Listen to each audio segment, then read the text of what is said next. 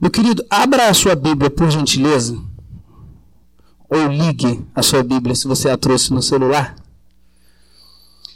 Na primeira carta de Pedro, capítulo 2, versículo 9. Eu vou ler a tradução da Nova Almeida, peço que você acompanhe. Gabriel, fica aqui do meu lado, por favor. Diz assim a palavra do Senhor. Vocês, porém, são geração eleita, sacerdócio real, nação santa, povo de propriedade exclusiva de Deus, a fim de proclamar as virtudes daquele que os chamou das trevas para a sua maravilhosa luz. Deus abençoe a leitura de sua palavra. Peço que você estenda novamente a mão na direção do pregador da noite. Vamos orar por ele. Senhor amado, mais uma vez nos dirigimos em oração, Senhor, pedindo dessa vez para que o Senhor abençoe e ilumine o pregador dessa noite. Obrigado porque o coração do reverendo Gabriel e os seus ouvidos perceberam o teu chamado e ele tem dedicado a vida a te servir, a anunciar o teu santo evangelho às nações e quantas vidas têm sido abençoadas através do ministério dele. Tende misericórdia dele, Senhor, tende misericórdia desse coração e fala conosco. Que a tua palavra nessa noite nos exorte, nos alimente, nos encha novamente de esperança e que através, Senhor, da anunciação do teu santo evangelho, joelhos se dobrem ao teu santo e bendito nome. Abençoa o Gabriel, Senhor. Ser com ele no nome bendito de Jesus. Amém. Graça e paz, amada igreja. Uma das perguntas mais importantes da filosofia é quem nós somos. Quem somos nós? Quem somos nós? Talvez essa seja uma pergunta que não seja apenas importante aos filósofos, mas uma pergunta importante ao seu coração. Talvez você já tenha se perguntado inúmeras vezes: vem cá, quem eu sou? Quem sou eu? Como eu me defino? O que eu represento? O que compõe o meu ser? Qual é a minha identidade? Quem sou eu? Certamente, essa pergunta, se você já parou para pensar um pouco nela, ela já trouxe algum tipo de desconforto no seu coração. Esse desconforto, esse estremecer pode se dar entre tantos outros motivos pelo fato de nós termos sido criados. E essa é a realidade objetiva. Fomos criados para um propósito, fomos criados para um alvo, fomos criados para termos uma determinada identidade e o fato também objetivo de vivermos em uma cultura e não digo apenas a cultura do Ocidente no século XXI, mas a cultura do Oriente também é assim, que nos diz algo totalmente oposto aquilo para o qual você foi criado para ser. E esse embate inevitavelmente gera uma sensação de deslocamento.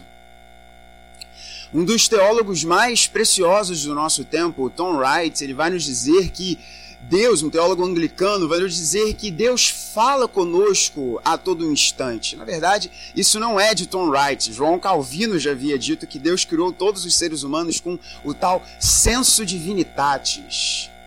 Que nós podemos perceber Deus se revelando, Deus falando conosco por meio da sua criação a todo instante de modo que nós sentimos como que ecos de uma voz distante, nos apontando uma direção, nos levando para um caminho, e ao mesmo tempo o nosso próprio coração nos leva para outro caminho, para outra direção. De modo que esse choque existe. E este choque também se revela quando você para para pensar em quem você é, em quem você. A palavra de Deus é maravilhosa porque ela não deixa o nosso coração sem resposta às perguntas fundamentais. Eu digo às ovelhas que Deus lhe deu a graça de pastorear que você não vai ter resposta para todas as perguntas, mas tenha certeza que em todas elas você encontrará descanso. Mas certamente para as perguntas fundamentais do ser você encontrará a resposta. E a palavra de Deus não deixa o nosso coração sem respostas às perguntas fundamentais. E o texto que o nosso seminarista leu aqui, no segundo capítulo da primeira carta de Pedro, responde a uma destas perguntas fundamentais do ser. O texto nos responde quem nós somos. O texto nos responde quem nós somos. Mas esse texto não apenas irá nos responder quem nós somos, qual é a nossa identidade, mas esse texto também irá nos mostrar o propósito da nossa identidade. E não apenas nos mostrando quem nós somos e qual é a razão de sermos quem nós somos, mas o texto também irá nos mostrar ao final o poder, o como realizar este propósito. Eu peço que você acompanhe comigo. Nós estamos expondo a segunda carta de Pedro. E vamos concluir a segunda carta de Pedro na próxima mensagem do nosso pastor, se assim Deus permitir. A não ser que Deus tenha colocado algo outro no coração do nosso pastor, mas se tudo der certo, nós concluiremos a exposição de 2 Pedro. Uns quatro sermões ainda. Nas, é, é, é, estamos rumando, ok? Estamos rumando para a conclusão da segunda carta de Pedro. E se nós pudéssemos falar qual o propósito da segunda carta de Pedro, Pedro escreve a sua segunda carta para trazer respostas principalmente à mente dos seus leitores. Porque uma das grandes preocupações de Pedro na sua segunda carta é endereçar o problema dos falsos mestres dos falsos professores, dos falsos ensinadores, aqueles que no seio da igreja estavam trazendo um conteúdo ruim, um conteúdo mau que não gerava vida, pelo contrário, gerava morte, aprisionando o coração das pessoas por meio deste ensino. Mas se na sua segunda carta Paulo traz conforto, consolo à mente dos seus leitores, nessa primeira carta Paulo é, Pedro, perdão, traz um consolo ao coração dos seus leitores. Pedro, e você pode ver isso nos primeiros versos dessa carta, ele escreve para os crentes judeus, judeus que receberam o evangelho, receberam o evangelho da graça maravilhosa de Cristo e por conta da perseguição que nós vemos no livro de Atos, foram obrigados a fugir de Jerusalém. E uma vez perseguidos em Jerusalém, Deus é servido, e Lucas nos mostra isso no segundo volume da sua obra, o livro de Atos nos mostra como Deus foi servido em utilizar a perseguição dos judeus para levar o evangelho para várias outras localidades. E Pedro escreve para estes nossos irmãos, judeus que receberam o evangelho da graça de Cristo e agora estavam na dispersão, perseguidos. E não apenas perseguidos pelos judeus, mas já um início de perseguição pelos romanos que viam naqueles crentes uma ameaça, sim, porque eram crentes que não depositavam a sua esperança em César, mas depositavam a sua esperança em Cristo. Não depositavam a sua esperança nesta terra, mas depositavam a sua esperança na terra que há de vir. Portanto, cristãos que eram peregrinos, consolo para o coração. E esse texto maravilhoso, e eu tenho certeza que você, se você já caminha com Cristo há um tempo, você já deve ter ouvido várias mensagens nesse texto. E, eu, e se esse é o seu caso, eu espero em Deus que eu não venha trazer nada de novo espetaculoso, porque provavelmente seria alguma grande heresia. Mas o meu propósito é animar o seu coração, aquecer o seu coração nessa noite fria que nós temos aqui. E vamos combinar, é muito engraçado a gente que é carioca, né? Nessa semana eu vi gente até com sobretudo no metrô, né? Pessoa com cachecol saindo com bota de neve para casa. Eu falei, espera assim, aí, gente. Nessa noite fria trazer um pouco de fogo ao seu coração. O texto no, capi... no verso de número 9 nos diz: Vocês, porém. Primeiro ponto, quem nós somos? A resposta a essa pergunta fundamental. Pedro está aqui contrastando com um outro público. Se você for ver o contexto imediato anterior a essa passagem, Pedro está falando daqueles que não creram. Aqueles que creem em Cristo, depositam a sua fé na pedra angular da igreja, na pedra fundamental da igreja. Mas esta pedra, que é Cristo, é a pedra fundamental para os que creem, porém para os que não creem é pedra de tropeço. E ele diz: vocês, porém, ou seja, se os que não creem em Cristo são estes, aqui nós fazemos um corte. Vocês, porém, vocês não são assim. Vocês não são pedra de tropeço. Portanto, a pergunta fundamental, uma das perguntas fundamentais da filosofia, quem você é? E se essa pergunta perturba o seu coração, a minha oração, você cristão, que o Espírito Santo aplique isso no seu coração neste momento. A palavra de Deus lhe diz: quem você é? Você é geração eleita sacerdócio real, nação santa, povo de propriedade exclusiva de Deus. Nós, por uma questão de tempo, não iremos esgotar cada uma destas falas aqui que Pedro traz, mas iremos rapidamente extrair um ensino geral de cada uma destas importantes categorias que o apóstolo aqui enumera, mas nós poderíamos fazer, não é verdade, meus colegas pastores, uma série extensa em cada uma destas categorias que Pedro aqui traz. Mas o apóstolo aqui, dizendo aos seus leitores, ele diz que a igreja herda como herança cada uma das grandes qualidades do povo no passado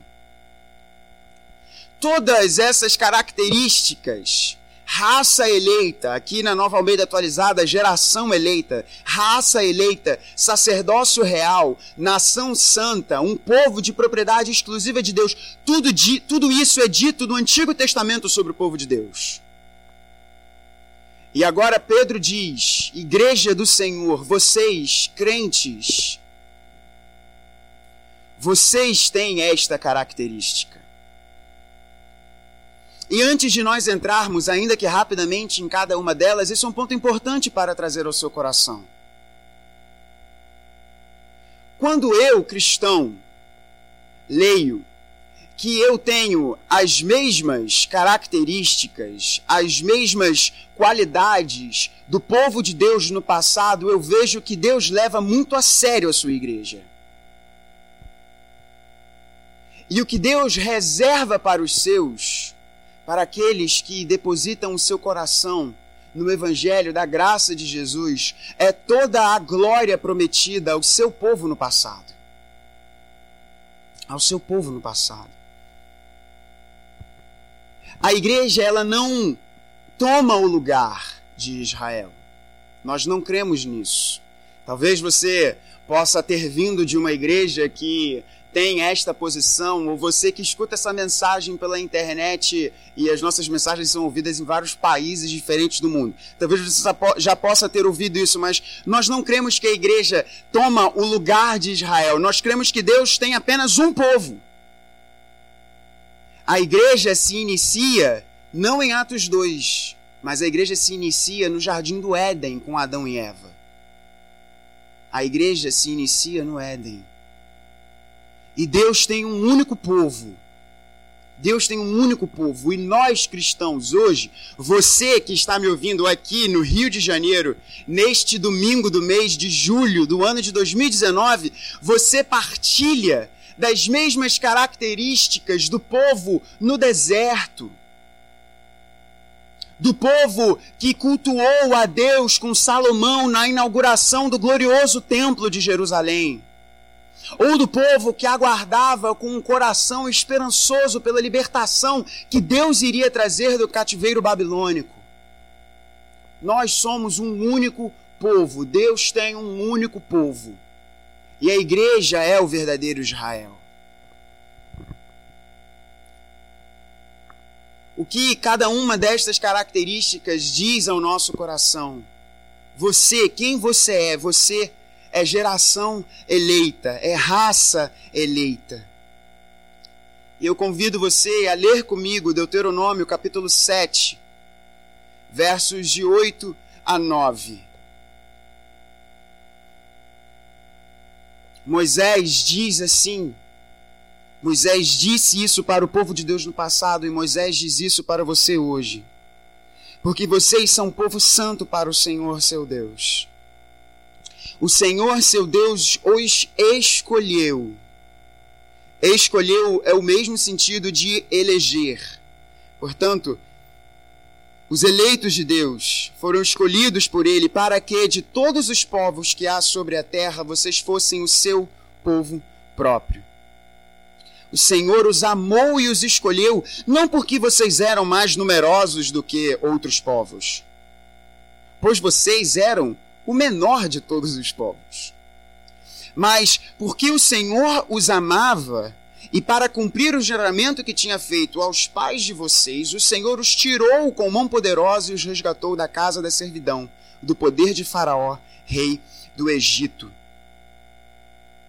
Portanto, nós somos escolhidos de Deus e você pode se perguntar: qual é a razão da escolha de Deus? Qual a razão dele ter me escolhido? Qual a razão dele ter escolhido estes que compõem a Igreja Presbiteriana do Jardim Guanabara e que compõem o povo de Deus ao longo da história? Sabe qual é a razão? Sabe qual é a razão da escolha de Deus? Porque ele te ama. A resposta é porque ele te ama. Ponto. É isso que o texto diz.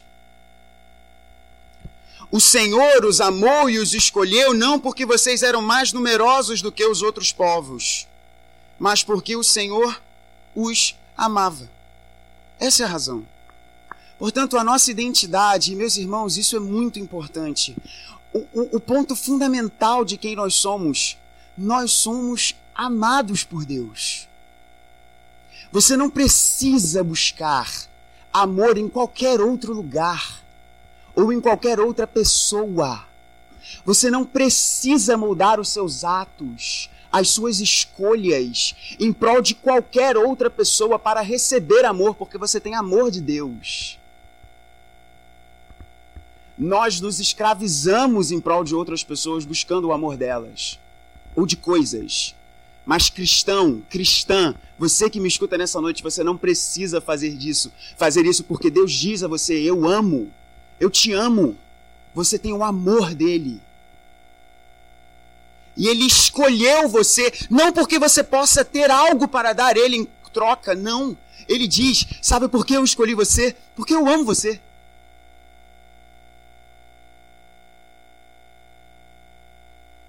Sacerdócio real.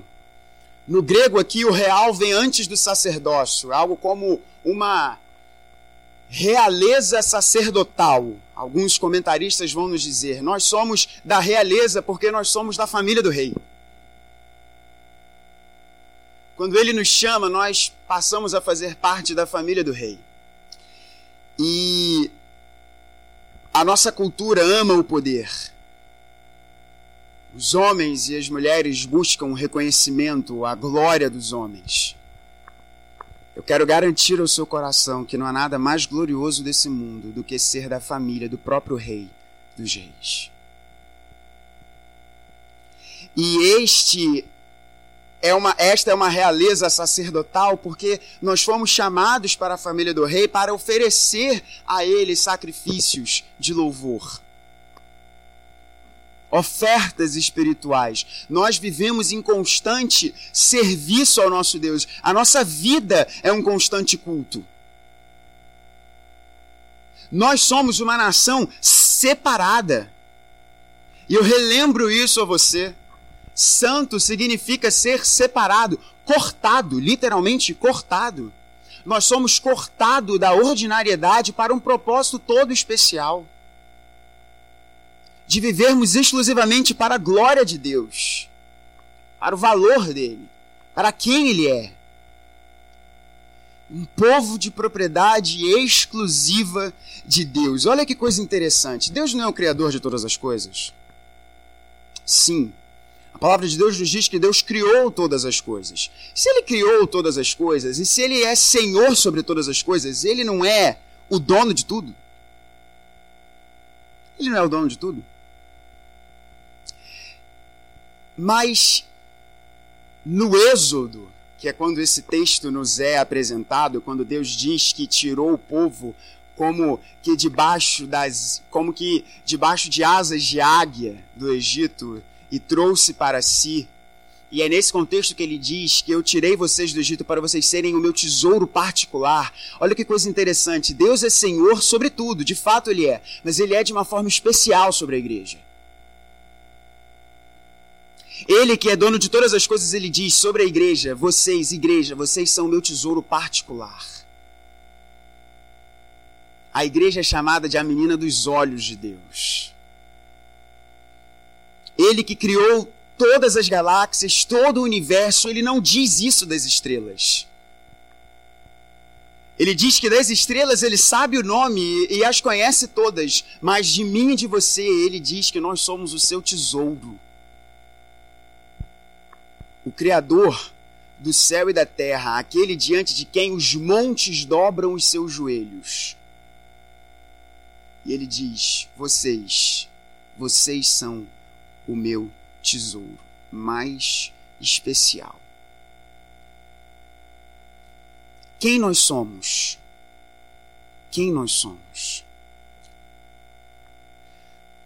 O mundo trabalha num conceito de identidade que é pautado na pessoa para ela mesma.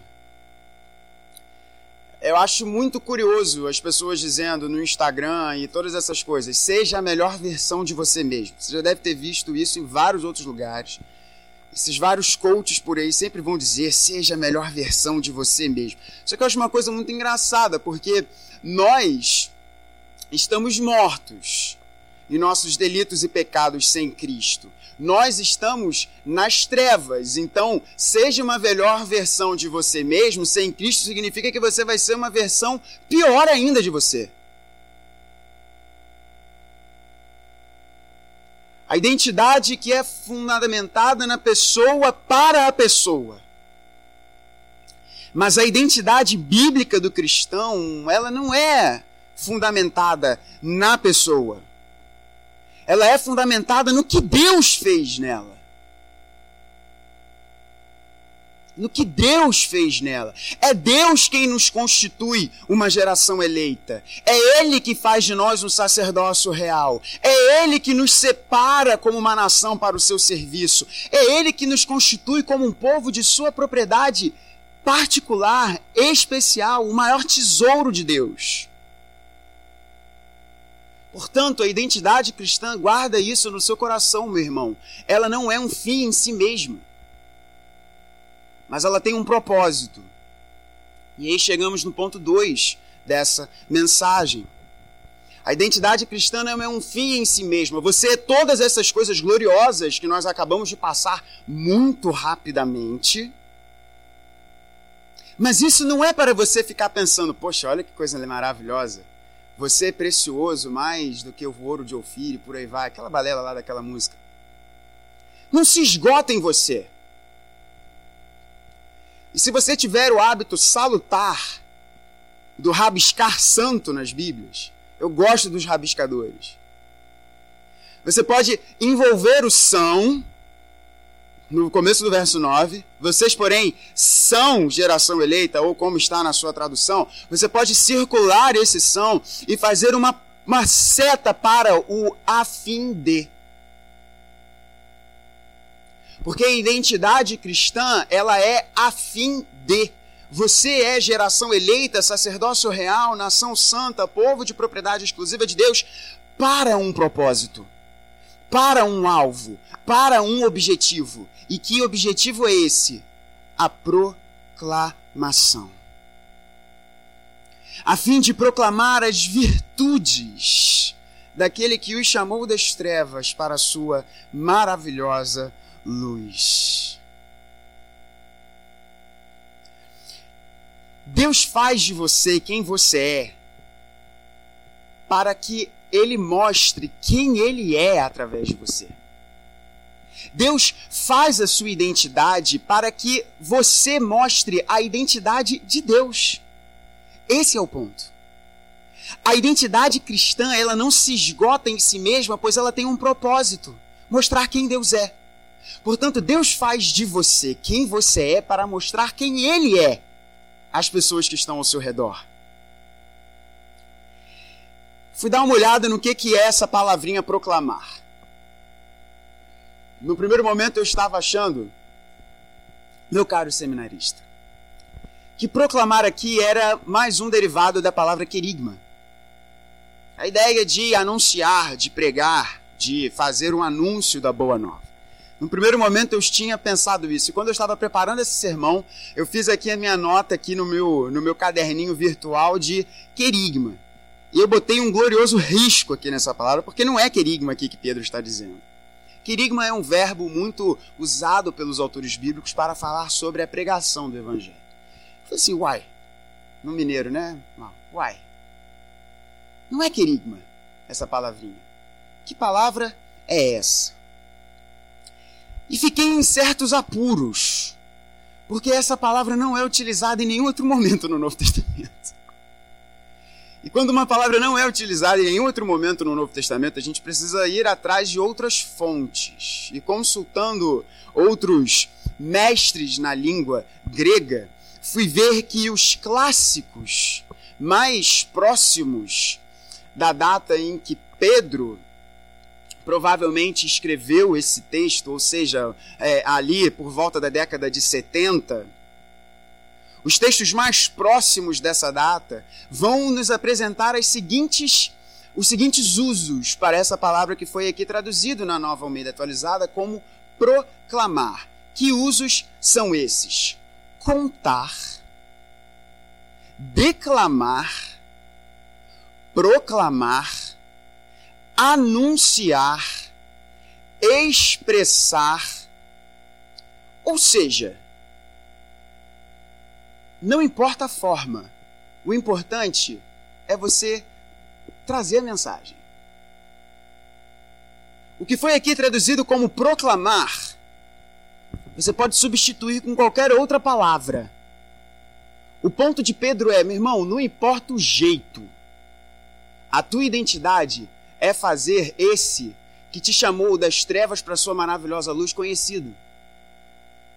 Se você vai dizer isso, fazer isso cantando, show de bola. Se você vai fazer isso falando, show de bola. Se você vai fazer isso escrevendo um texto, um textão no Facebook, show de bola. Se você vai fazer isso através de uma canção, show de bola.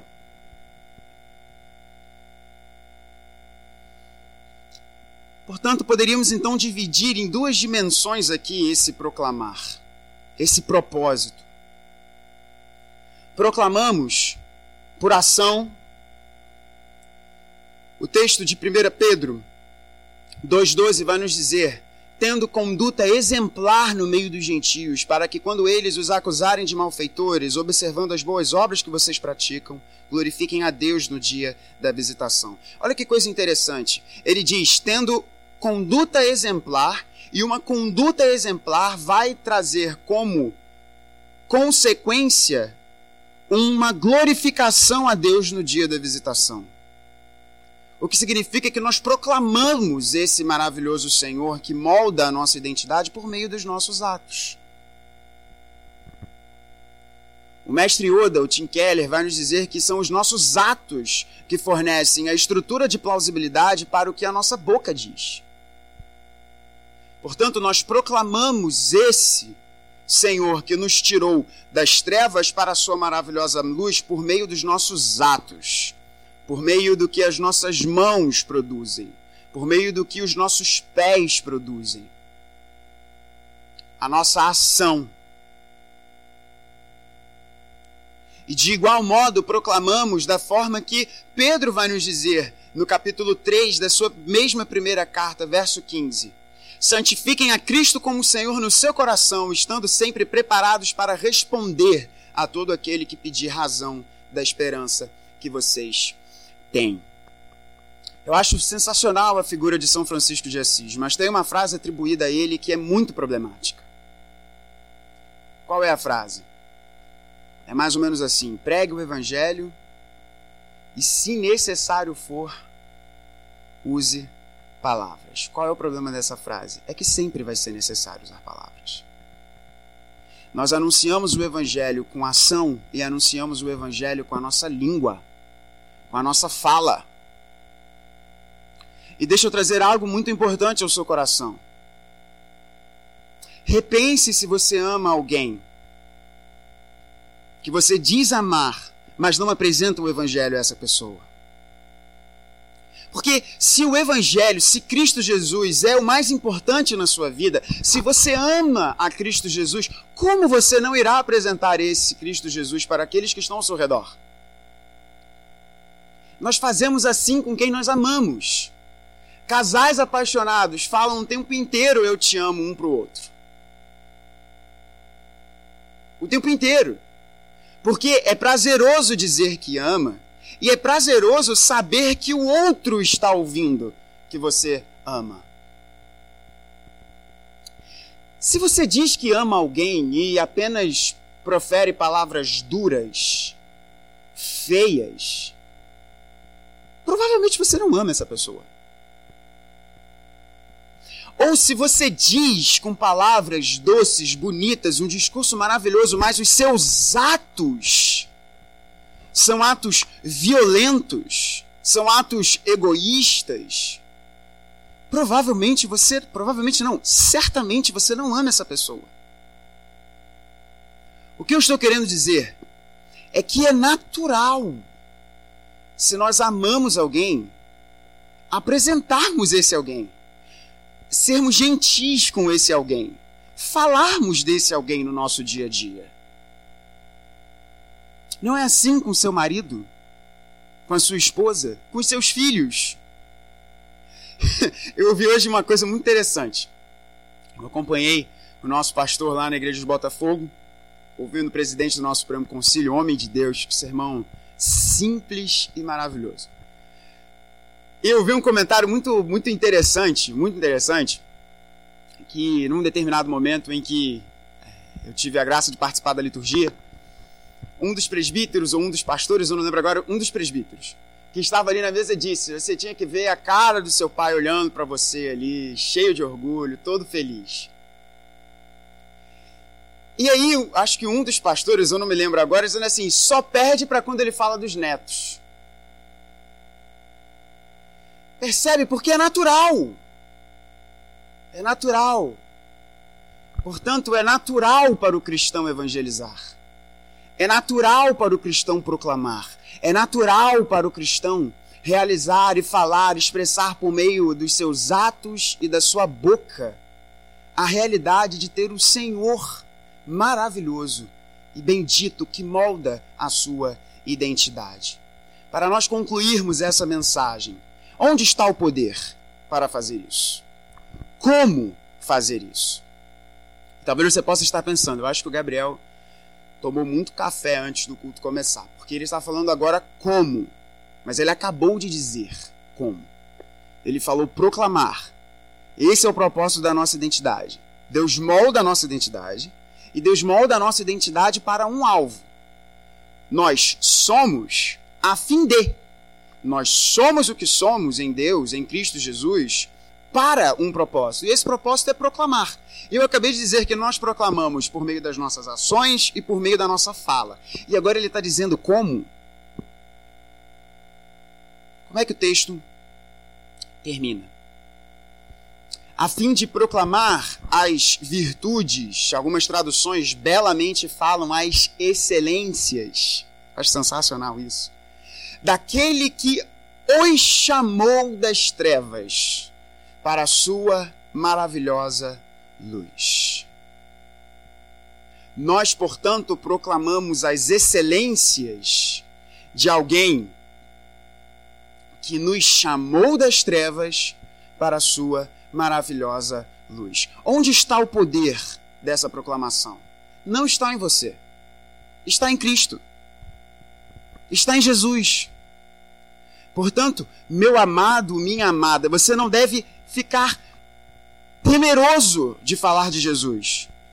Porque não é a sua habilidade em responder perguntas, nem descrever como é precisamente o Evangelho, porque quem traz pessoas das trevas para a luz é Cristo.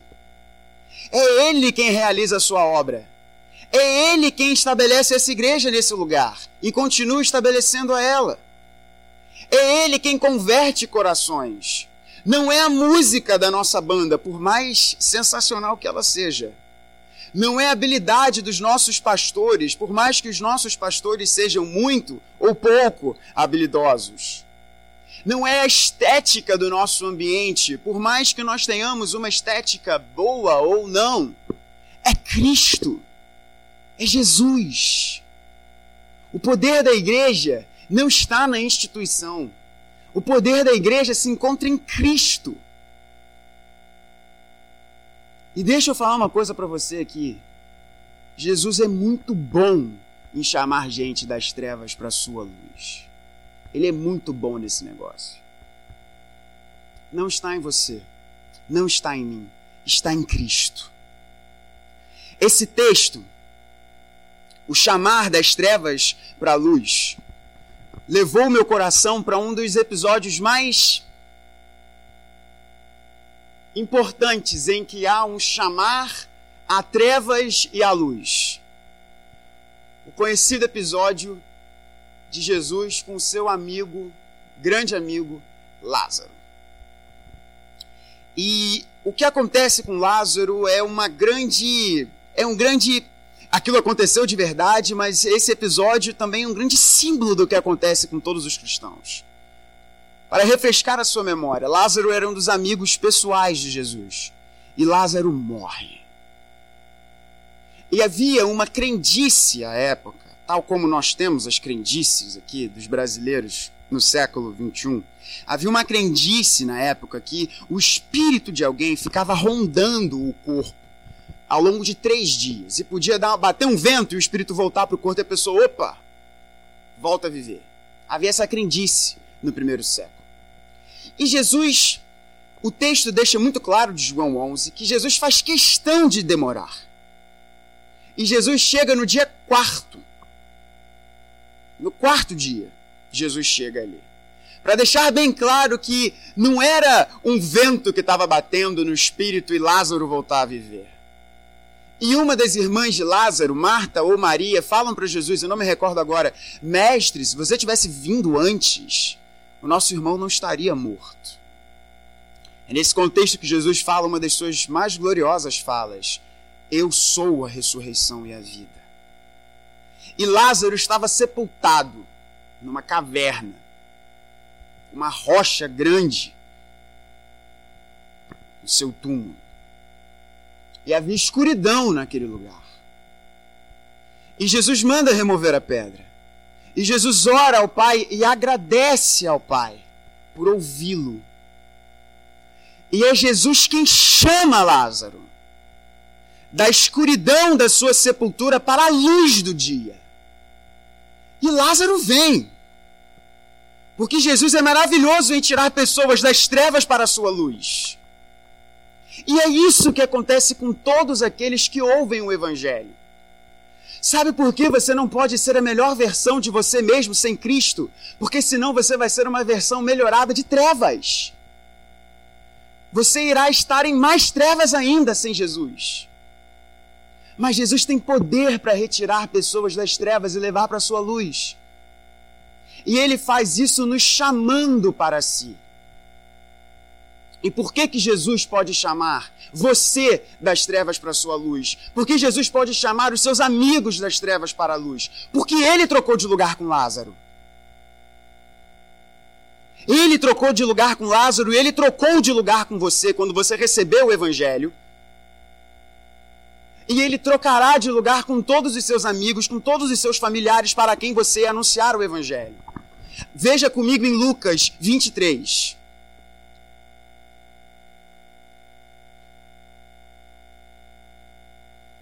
Enquanto estamos nos preparando para participar da mesa do Senhor.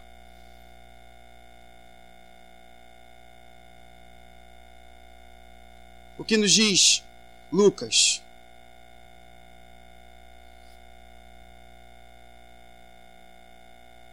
A partir do verso de número 44.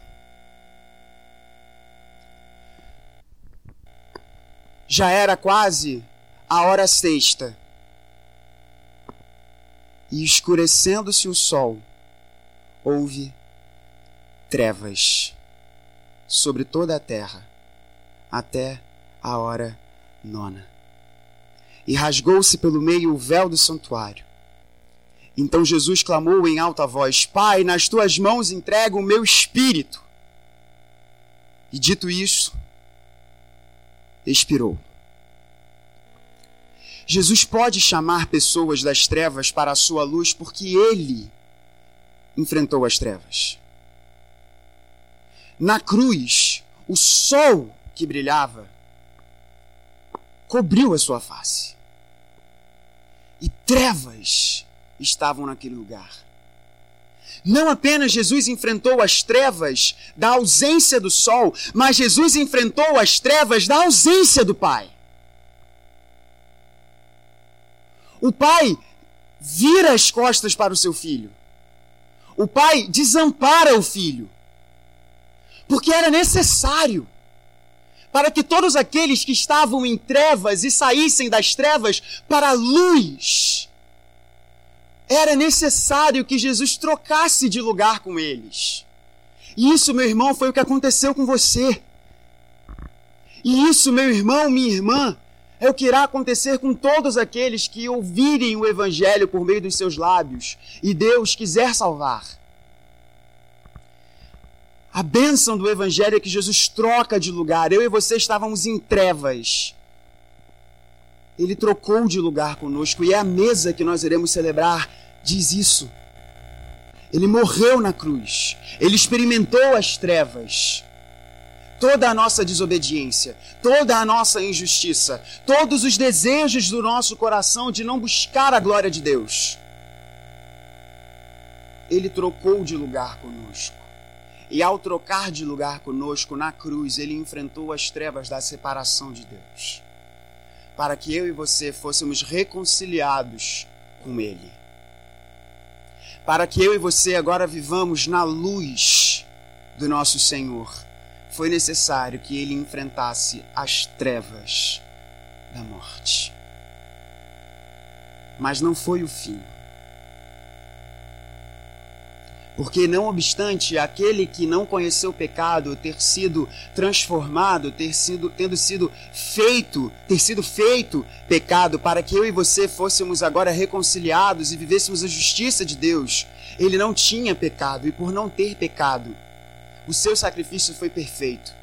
E três dias depois, ele ressuscitou. E Jesus está vivo. E muito, muito, muito bem. E ele continua tendo poder para salvar a todos aqueles que ele gloriosamente irá chamar das trevas para a sua maravilhosa luz. Cristão, quem você é é quem Deus diz que você é. E Deus diz quem você é para que por meio da sua vida ele seja mostrado como ele é. E ele faz isso por meio do seu filho Jesus, a quem nós iremos celebrar nessa mesa. Que Deus nos abençoe.